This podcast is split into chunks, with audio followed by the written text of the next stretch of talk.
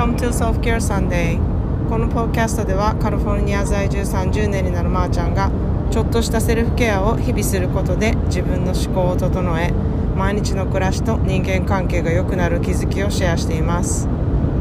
皆さんいかがお過ごしでしょうか？8月に入ってあの暑さがね増してきたかと思います。毎年私たちも夏に日本に帰国していた時はあの8月の2週目ぐらいまで行ってた時期があったんですね。でも8月を入るとあの異常な暑さとあの蒸し暑さに、えーと、子供がちょっと熱中症になりかけたのとエディも熱中症になりかけたことがありましてちょっとこれは危険だなと思い大体8月の1日か2日にはあのアメリカの方に戻ってくるっていう帰国の仕方をしたんですね。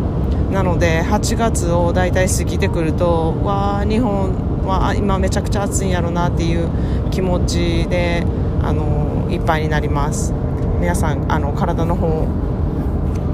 気をつけてお過ごしください。えっと、今はね私たちはキャンプ場に向かってあの車を走らせてるんですけれども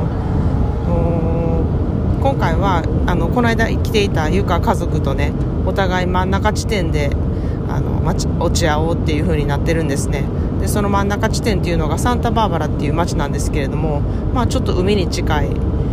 街でキャンプ場がその辺にあるので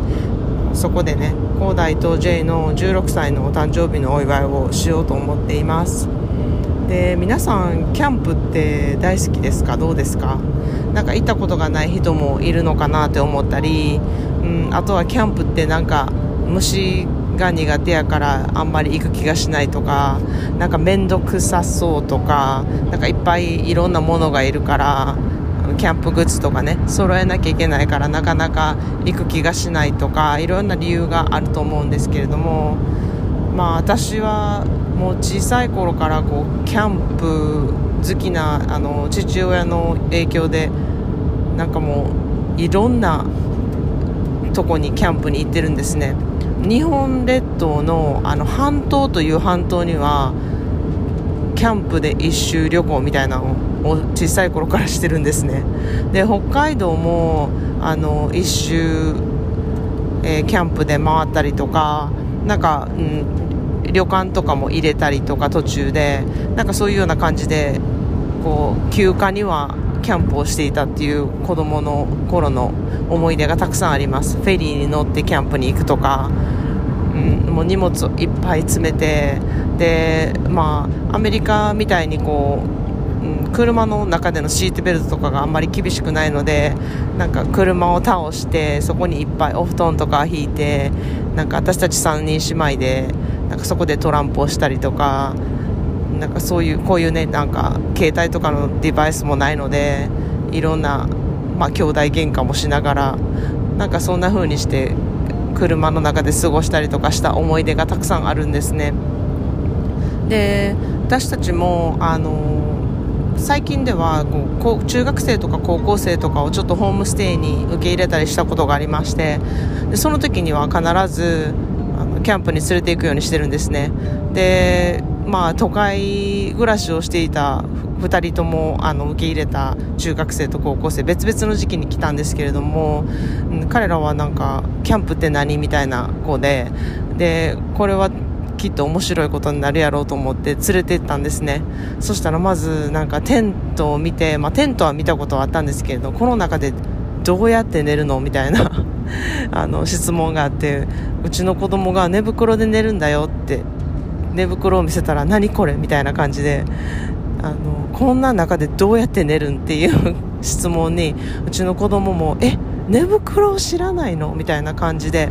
まああの結構いろいろカルチャーショックがあったんですね。で初めはなんか靴が汚くなるとか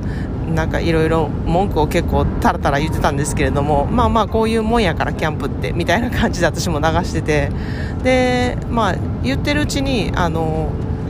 まあ慣れてきてで帰りにはいやすごい楽しかった。なんか丸見えの生活みたいな感じでなんかすごく新鮮だったっていう風なあのみんな経験を持って帰ってたんですね。なのでまあ、うん、キャンプがあんまりなんか悪い経験だったって人はあんまりいないんじゃないかなと思ったりするんですけれども、まあ、もしかしたら大人の方で本当にうん、あの外が嫌いとか虫が嫌いとかそういう人はちょっともしかしたらいい、うん、経験でなくなるのかもしれないんですけれども、まあ、アメリカは比較的虫がちょっと少ないので、うん、まだちょっと過ごしやすい方かなって思うんですけれども日本のキャンプの何と言ってもいいところはあのお風呂屋さんに行けるとこですね。なんかキャンプに行っててもこう汚いっていうイメージが全然なくってなんか日本ではこうお風呂屋さんに行ったりとかあとは道の駅で新鮮なお野菜を買ってなんかそれをバーベキューしたりとかなんかそういう思い出が私すごいたくさんあるので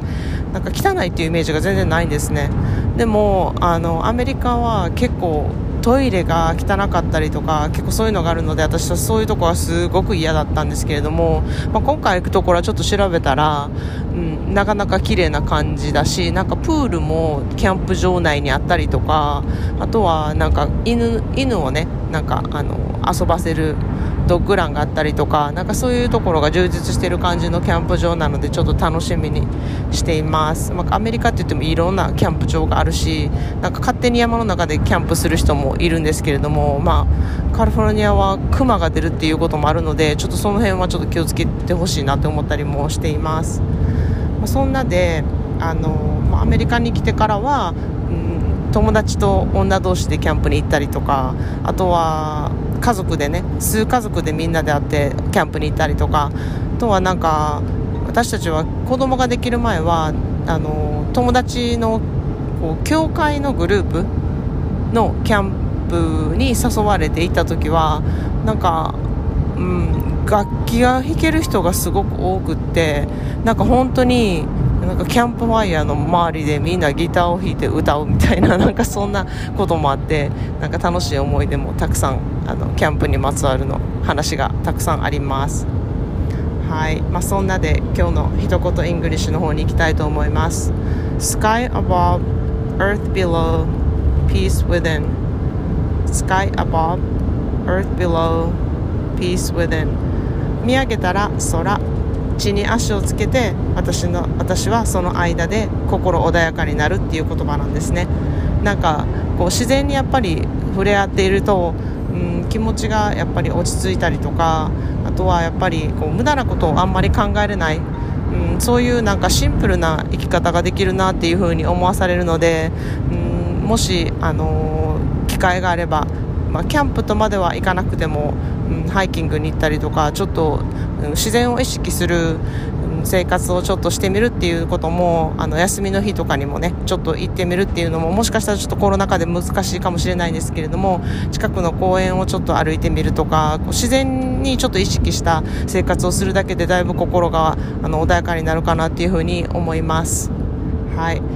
それではえーと、皆さんも今日もいろいろいてよしをモットーにあなたらしい一日をお過ごしください。Thanks for listening and have a great day.